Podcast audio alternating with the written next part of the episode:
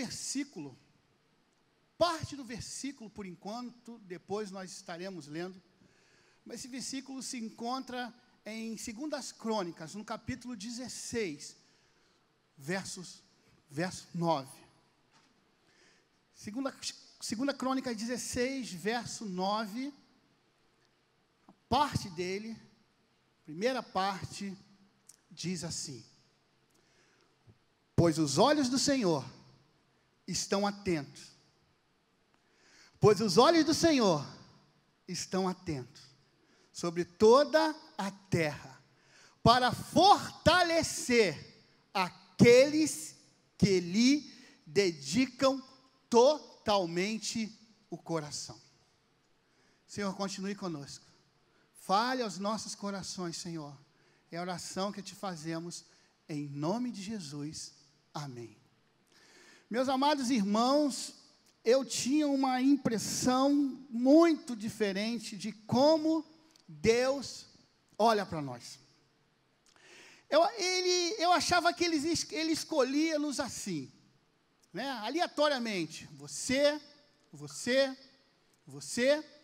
E aí, no momento oportuno, no momento que ele quisesse nos usar, que tivesse mais perto, ele. É você agora. Mas, queridos, quando eu leio isso daqui, esse versículo, eu entendo de uma forma diferente. Deus procura em toda a terra, o Senhor passa os seus olhos. Eu fico a imaginar como se fosse um satélite, ele rodando, escaneando, sabe, olhando cada ponto da terra, olhando alguém, para buscar alguém. Foi assim que ele fez com muitos personagens da Bíblia, eu tenho certeza que ele fará hoje, nesta noite aqui. Eu pensava que era dessa forma que ele escolhia, mas ele diz, a palavra de Deus diz que ele procura homens, procura mulheres, que ele possa também fortalecer. Ah, meus amados, Deus procura adoradores, Deus procura quem possa enviar.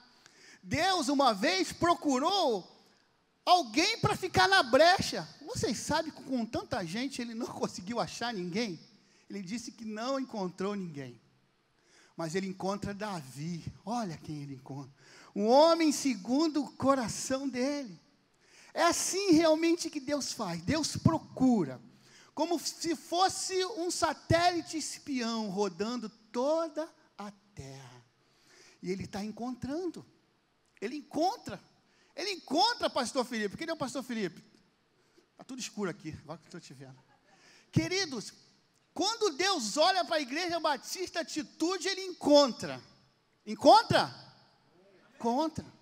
Só nesse projeto, ele encontrou, com 1.500 casas de paz, glória a Deus, mais de 3 mil homens e mulheres para fazer a sua obra. Graças a Deus por isso, meus amados irmãos. Deus se alegra, porque aqui Ele encontra essas pessoas. Mas, amados, não é sempre assim. Não é, não é. Ele vai procurar e você não vai deixar ser encontrado. Isso é muito cruel, Deus. Isso é muito, sabe, assim, triste. Quando Deus procura, Ele sonda, Ele escaneia e não encontra ninguém. Um dia Deus me chamou, um dia chamou você, um dia você teve um encontro com Ele. Ah, meus amados irmãos, mas sabe o que acontece? não só em suas vidas, nas vidas que estão ao seu redor.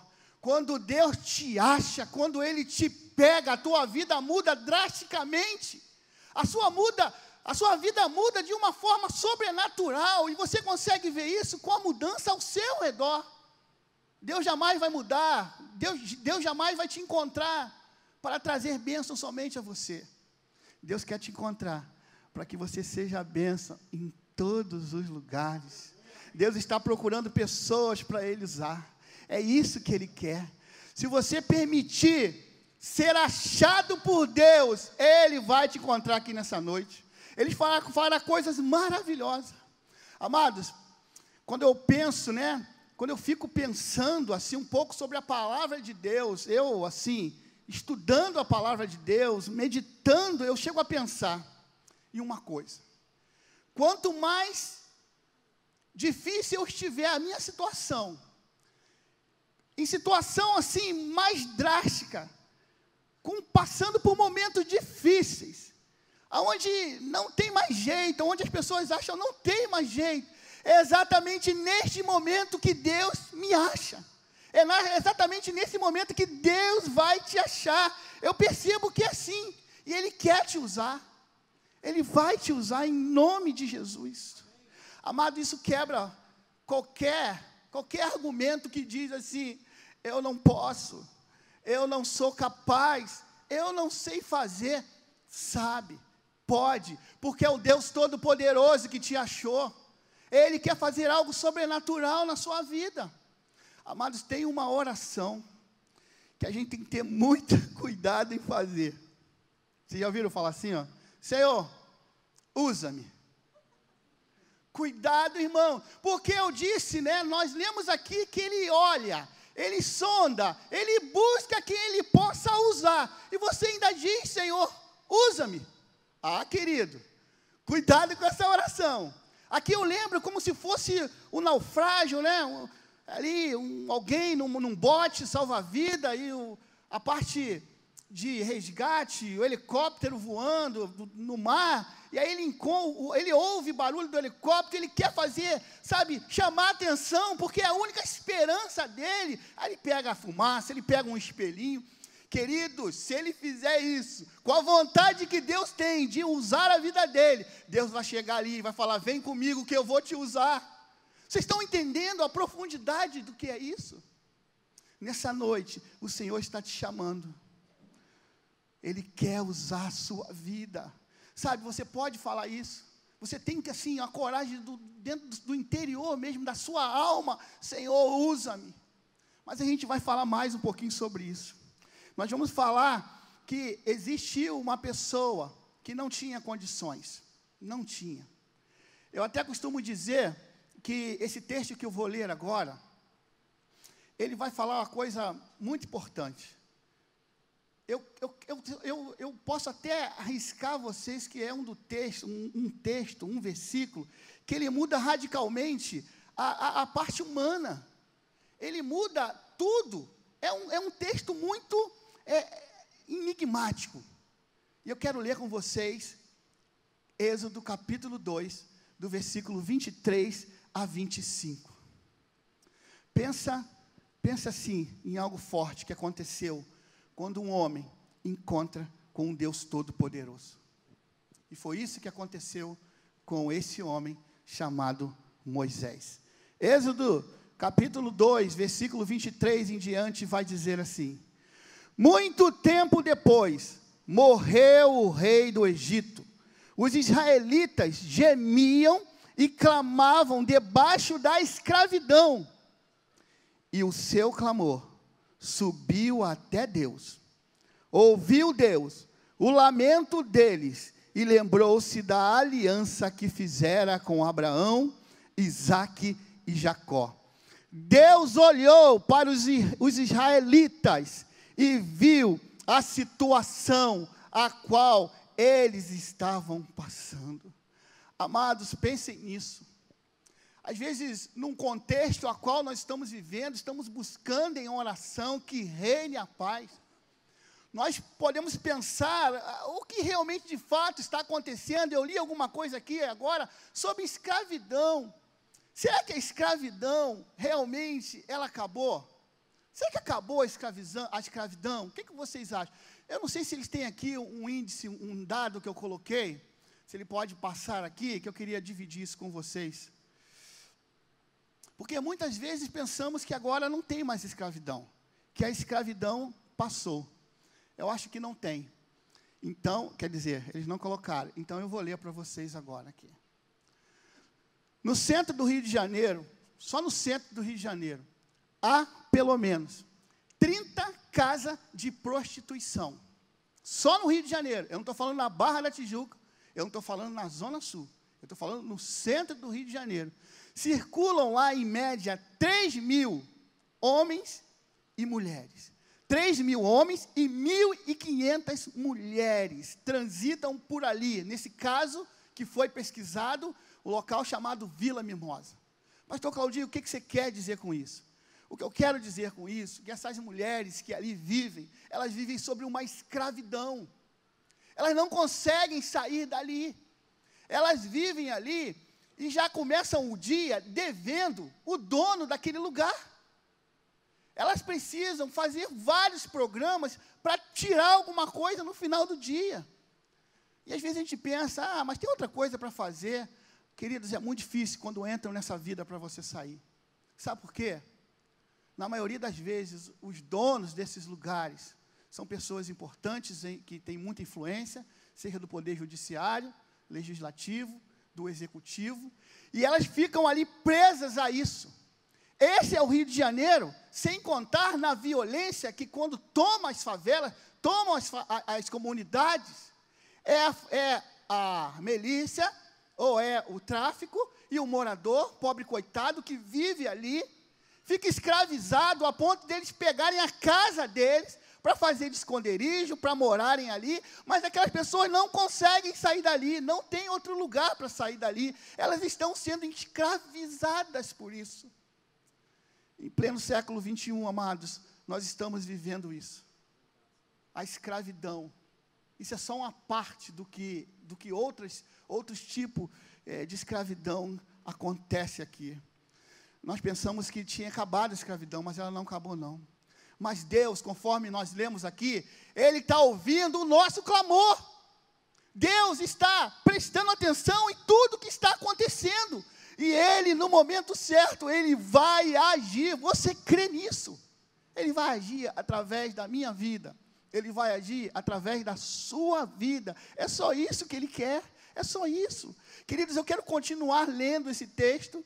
Agora, é, de Êxodo, eu queria ler com vocês agora a parte de baixo, né, no capítulo 3. Alguns versículos aqui, eu quero que vocês entendam. Entendam, preste atenção no que eles viviam ali naquela época. Êxodo capítulo 3. Moisés pastoreava o rebanho do seu sogro Jetro, que era sacerdote de Midian.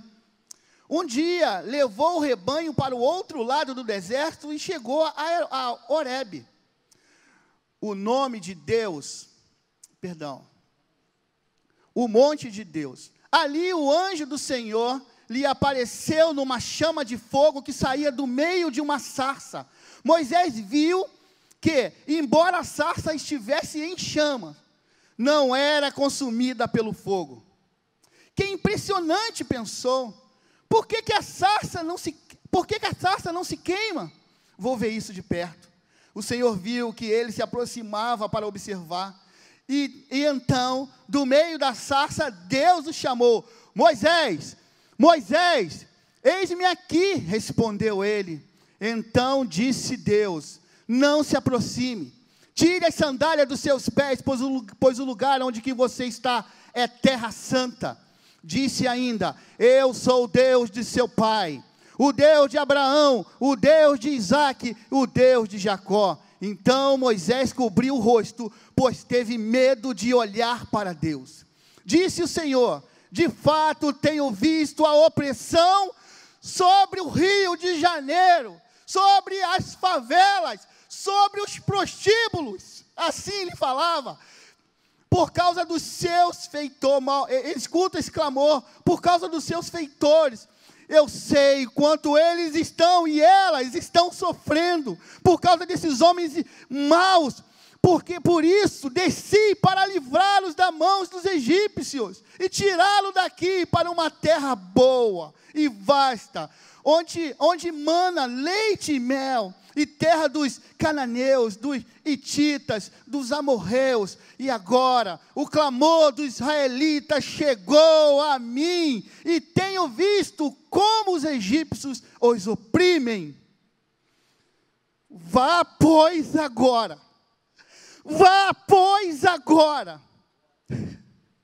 Eu envio ao Faraó para tirar o povo do Egito, o meu povo, os israelitas Moisés, porém, respondeu a Deus: Quem sou eu? Quem sou eu para apresentar-me a Faraó e tirar os israelitas do Egito? Ah, mas amados irmãos, diante desse texto, eu queria que nesta noite tirar dois princípios somente do versículo 3 do capítulo 3, perdão, versículo 6 e o versículo 11, que diz assim: o 6: Eu sou o Deus de seu pai. 11: Quem sou eu para apresentar-me a Faraó? Duas, duas visões diferentes, irmãos. Como você tem visto a sua vida? Como você se olha? Qual é a visão que você tem de você, primeiramente? Você se acha incapaz? Ou você acha o top das galáxias? Ele ali, ele disse assim, ó, eu, Deus falando, eu sou o Deus do seu pai. E ele diz: Quem sou eu? Amados, não deixe, não permita que o mundo, que a mídia, diga quem é você. A sua identidade é Jesus Cristo. Você é o que Deus diz que você é. Não deixe que eles falam isso, falem isso de você mas sinta, e nesse momento de incapacidade, de incompetência, e quando você reconhece isso, Deus vai vir na sua vida e vai te usar de forma sobrenatural, meus amados irmãos. Nós precisamos nos enxergar como Deus nos enxerga. Deus olha para nós e diz: Eu vou usar. Se Ele diz que Ele vai usar, tão somente creia e se coloque à disposição. Faça isso, meus irmãos, em nome de Jesus. Ele era um egípcio. Nessa hora, quem era o Davi? Davi, perdão, Moisés. Moisés viveu junto com os egípcios. Ele vivia do bom e do melhor. Ele aproveitou do melhor daquela terra. Ele tinha tudo nas suas mãos. E agora, ele era um pastor. Para os egípcios amados, ser pastor de ovelhas é, é, é o lixo dos lixos. Ele estava numa situação triste demais. Ele estava ali, sabe, totalmente desprovido de tudo. Ele não imaginava o que, iria, o que Deus queria fazer com ele. Será que você se sente assim em determinado momento? E se pergunta: quem sou eu? E essa noite eu estou te dizendo: você é servo do Deus vivo. Ele vai usar a sua vida. Ele quer usar a sua vida. Ele vivia nessa situação. Nós não, não podemos nos ver como o mundo nos vê, como eu falei. Precisamos olhar para dentro de nós como o próprio Senhor nos olha. O que mais te incomoda hoje? O que mais tira a sua paz hoje? O que está te tirando a esperança, até mesmo de viver? Não se ache, Deus. Não se ache, meus amados irmãos. Não se ache só o pobre coitado e, e se coloque de lado, não. Eu estou sofrendo, eu estou passando por dificuldade, mas eu sirvo um Deus vivo e Ele vai mudar o curso da minha vida. Precisamos responder a Deus com clareza. O que que nos incomoda? E aí, o tema que eu queria propor para vocês nessa noite é esse. O que você tem em suas mãos? O que você tem aí contigo? O que, que você tem para viver? O que, que você pode colocar à disposição do Senhor para Ele fazer uma mudança radical na sua vida? Êxodo 4, versículo 2 diz: Então o Senhor lhe perguntou: Que é isso em sua mão? Uma vara, respondeu ele. Querido, eu não sei o que você tem. Mas eu, eu sei de uma coisa. Na hora que você te, o que você acha que você tem, no momento que você lançar isso para o Senhor, Ele vai transformar isso em algo sobrenatural e vai mudar a sua vida. Essa vara, ou algo que está na sua mão, enquanto estiver na sua mão, não vai ter nenhum poder, não vai ter nada. Eu não sei o que você tem na sua mão, eu não sei se é o teu, o seu CRM, o seu CRO, seu Cresce, ou o seu diploma de mecânico, eu não sei se é de cabeleireiro, de construção civil. Você está se baseando em quê? O que, que você tem aí? Deus quer usar você aonde você está, porque ali com Moisés foi exatamente isso. Eu imagino que com essa pergunta aqui, que Deus faz a Moisés, que é isso em sua mão? Ele queria ouvir de Moisés. Talvez Moisés tinha falado o seguinte para ele: Olha, isso aqui é uma vara. Tá, o que, que você faz com ela? Eu sou pastor, Deus, meu Deus, todo-poderoso. E aí, eu uso essa vara para guiar as ovelhas, para dizer para ela: vem para o norte, vem para o sul, vem mais para cá. Quando vem ali a, a, a, fera, eu jogo a vara em cima da fera, eu espanto. E eu também vivo disso. O meu sustento vem disso aqui, vem através dessa vara, que é a ferramenta mais importante que eu tenho da minha vida. O que, você tem de mais importante na sua vida hoje? Lança a sua vara no chão. No momento que você faz isso, Deus transforma tudo. Pastor, o meu consultório está bombando, o meu salão tem fila lá para as mulheres fazer é, escova. Tem muita obra. Sabe, eu tô, tá bombando, mas não é isso que eu quero falar, não é isso que eu estou falando para você, querido. É algo eterno. Eu estou falando aqui de algo do céu. Eu estou falando aqui sobre o que você está fazendo na sua vida que interfere no reino. Eu não sei. Não, pastor, eu já faço isso, amém. Glória a Deus. Mas se você não faz, hoje é a hora, hoje é o momento de você entregar tudo nas mãos do Senhor. Pegue o que você tem e jogue para Deus. Pastor, eu sei fazer uma receita de bolo que o bolo é top. Pega essa receita, faz o bolo, entrega na mão de Deus. Ele vai fazer desse bolo algo lindo, maravilhoso. Você pode ser até uma empresária do ramo da culinária e da confeitaria. Tudo que você tiver na sua mão, queridos, jogue para Deus. E Ele vai transformar isso em algo poderoso em você. Preste atenção. Quando algo que só está conosco, se tem algo que só está comigo, está morto. Isso está parado, sem vida. Mas quando você joga na mão de Deus, isso se torna vivo, isso se torna, sabe, poderoso. É isso que eu quero, é isso que eu gostaria que nessa noite você entendesse. entendesse. Deus nunca fará milagre extraordinário só para aparecer. Por que, que ele ia fazer aquilo? Pega, o, pega a vara. E agora? O que você vai fazer com isso? E nós aqui, eu queria ler com vocês o capítulo 4, de 1 a 5, que diz assim: Moisés respondeu: E se eles não acreditarem em mim, nem quiserem me ouvir e disserem: O Senhor não te, te lhe apareceu. Então o Senhor lhe perguntou: Que é isso em sua mão? Uma vara, respondeu ele. Disse o Senhor: jogue ao chão. Moisés jogou-a. E ela se transformou numa serpente. Moisés fugiu dela, mas o Senhor disse-lhe: estenda a mão e pegue pela cauda. Moisés estendeu a mão, pegou a serpente, e esta transformou numa vara em sua mão.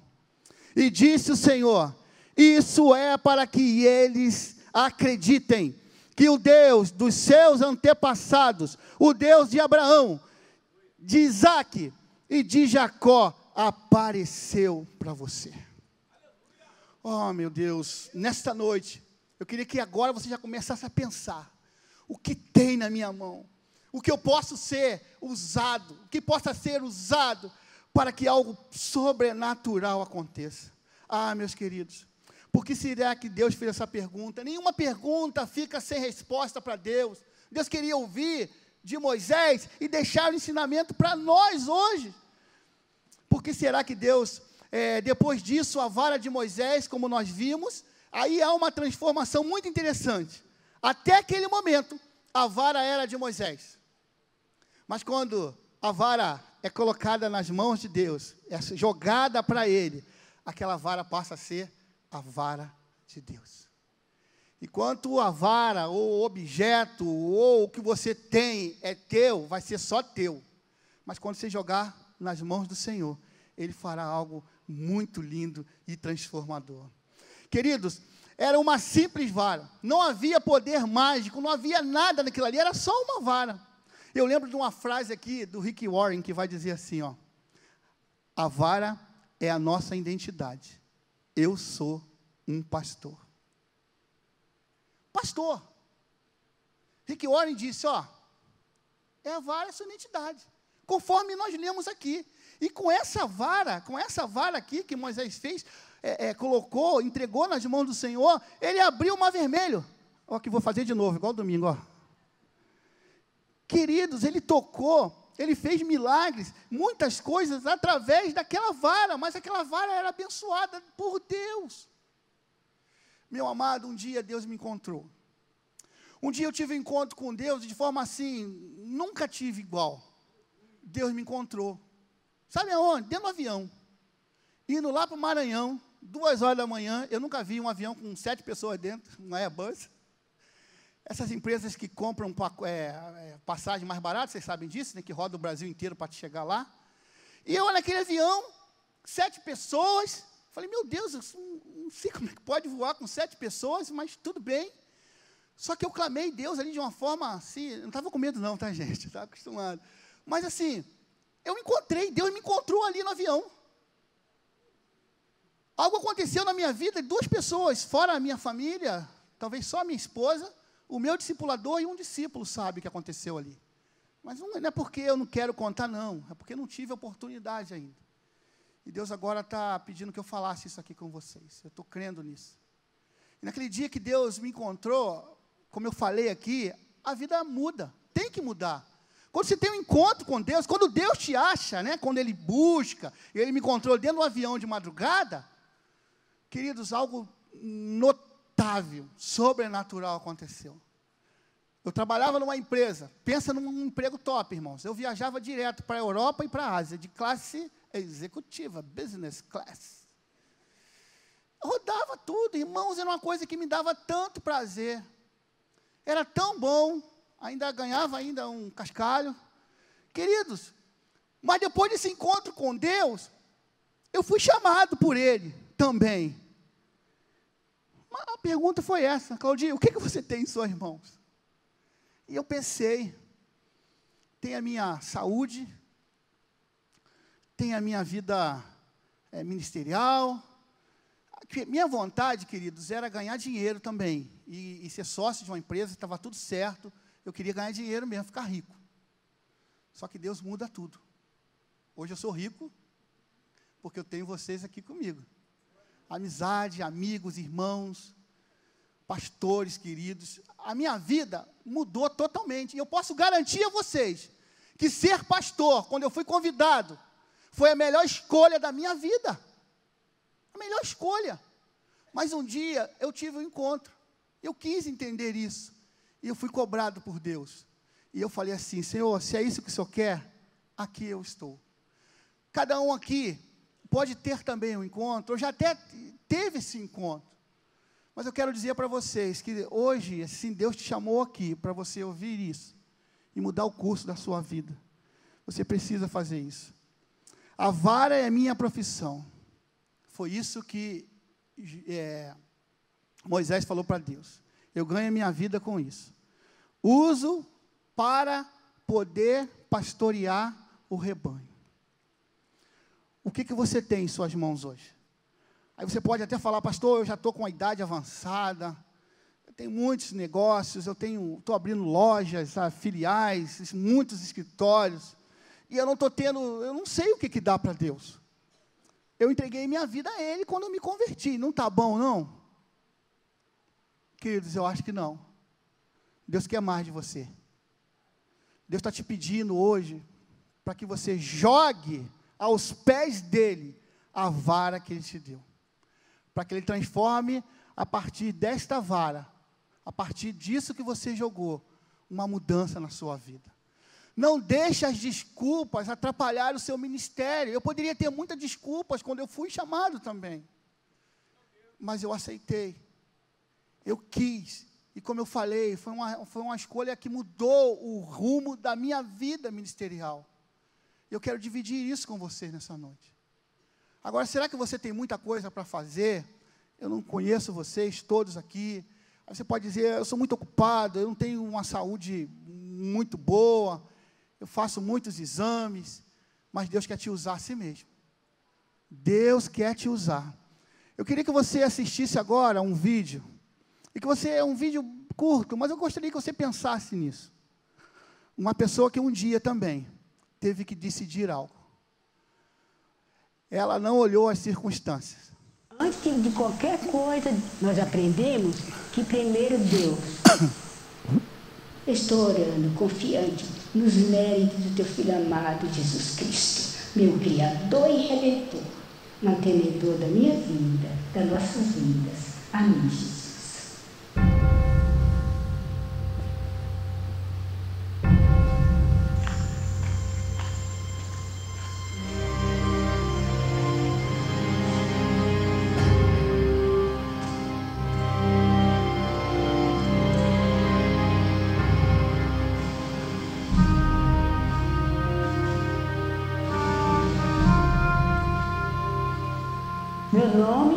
Maria do Carmo Carvalho. Tenho 78 anos.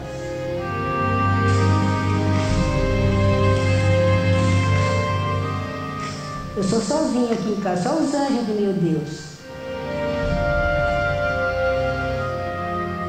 Eu faço tudo. O que eu posso fazer, eu faço. Minhas forças me dá, eu faço. Sua graça imploramos a mim. A história da Mulher do Carmo é uma história muito bonita. Quando eu cheguei aqui no distrito, eu fui apresentado a ela e ela me trouxe um sonho de ter uma igreja em sua propriedade, a qual ela se disporia a dar à igreja para pregar o evangelho na sua comunidade. Quis construir uma igreja para anunciar o evangelho de Cristo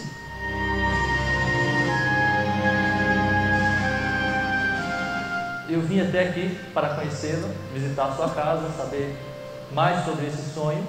E ao chegar, o que foi que eu encontrei? Todo esse terreno totalmente limpo por ela, apenas com uma enxada, um pedaço de pano, a qual ela arrastava para fazer a terraplanagem para preparar para construir uma igreja. Tirava a terra assim, cortava um tanto e carregava não podia deixar, porque se deixasse, vinha chuva, ele ia segurar no chão novamente. Eu tinha que me esforçar. Quando fomos fazer as medidas para preparar a igreja, descobrimos coisas impressionantes. Ela limpou sozinha, em três meses, uma área de 156 metros quadrados. E, de acordo com o Departamento de Engenharia, ela removeu mais de 200 metros cúbicos de terra. Isso equivale a aproximadamente 18 caminhões de 12 metros cúbicos cada um de terra que ela removeu sozinha em três meses, sem ajuda de nenhum equipamento motorizado. Eu tinha confiança que Deus me dava força para fazer. Ela não gosta de incomodar e ela pensa que se pedir ajuda para alguém, está sendo um incômodo. Então ela se esforça e faz sozinha. A irmã Maria do Carmo, quando eu disse a ela que iríamos até a convenção para testemunhar, ela a princípio se recusou, porque ela tinha um estudo bíblico às três horas, no mesmo horário da convenção. Eu gosto de dar e acho que é a minha obrigação. E eu disse a ela para que remarcasse o estudo, porque o que nós iríamos fazer era muito importante para o avanço da obra da casa de Deus. E ela então desmarcou o estudo e me acompanhou até a convenção. Então nós começamos a falar, mostrar algumas fotos de todo o terreno, de todo o volume de terra que foi removido, do sonho de construir uma igreja, da doação que ela fez para a igreja dos três terrenos, dos dois terrenos onde a igreja vai ficar construída mais da casa onde ela mora, que ela estava disposta a vender para poder empregar o dinheiro e construir a igreja. E depois que contamos todos os testemunhos, todos os detalhes, nós então a convidamos para vir à frente. Cheguei lá, eu fiquei maravilhada de, de quanto Deus estava querendo me ajudar e nos ajudar. E aí eu, não, eu só sei dizer que foi bênção, eu não estava esperando, não estava preparada e não estava com intenção disso aí.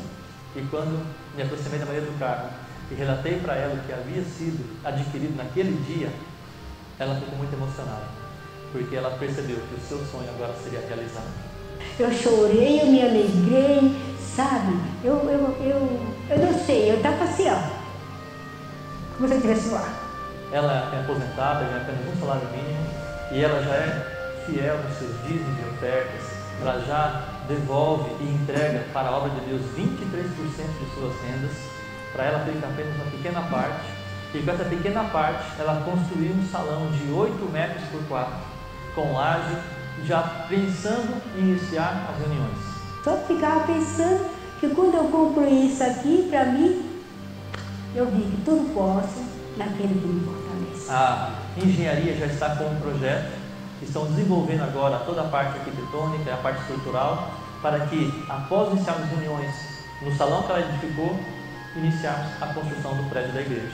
Já temos um, um plano de trabalho estabelecido para cá, que vão fazer ações sociais com a comunidade, para começar a apresentar aqui a pregação do Evangelho. Alguns poderiam pensar, é mais uma igreja, é mais um local de trabalho, o local para chegar é difícil acesso, a estrada de chão, muitos buracos, tem muita água no meio do caminho. O Evangelho será pregado a todo mundo, a toda criatura. E isso não é só nos centros urbanos, é também nas vilas, nos sítios, nas fazendas, na periferia, todos os lugares tem pessoas que necessitam e estão ansiosas por encontrar com Jesus. Eu sou uma igreja viva. Eu sou uma igreja que posso andar. A igreja que move. Estamos pensando numa igreja para 100 pessoas. E aqui nessa região moram em torno de 450, 500 pessoas. É um desafio grande deixar essa igreja cheia. Mas eu não tenho dúvida que pelo exemplo de fé que ela tem, que ela professa aqui, essa igreja ficará pequena em pouco. Deus não fez a gente para ficar acomodada. Ele disse assim: toma a tua cruz e segue-me. Amém?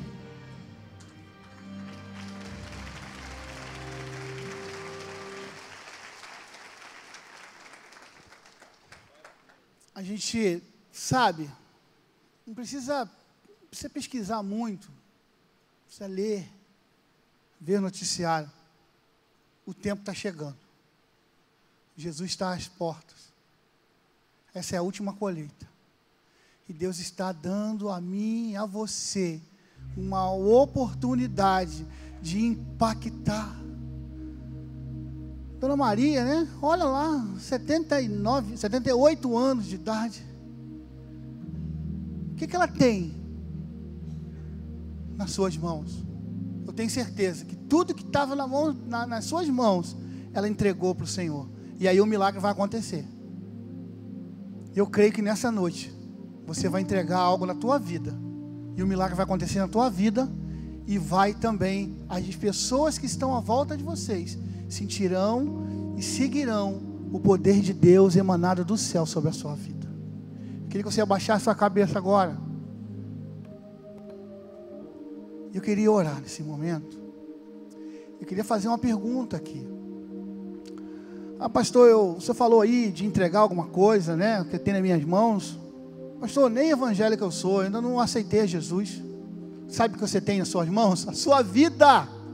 A sua vida inteira será agora usada pelo Senhor. Basta você crer. Deus está buscando por toda a terra, está passando o seu scanner. Ele te encontrou aqui na Igreja Batista Atitude nesta noite. Ele te encontrou aqui. E quando você ouvir a voz, Hebreus 7 diz isso: quando ouvides a minha voz, não endureçais o vosso coração. Deus tem um encontro marcado contigo hoje. Hoje Ele te encontrou aqui.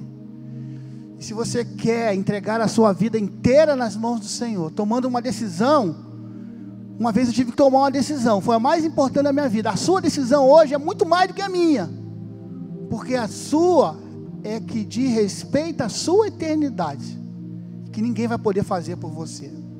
Se você deseja fazer isso hoje, entregar a sua vida a Jesus, ore comigo assim, só você. Ore e Deus vai ouvir o seu coração.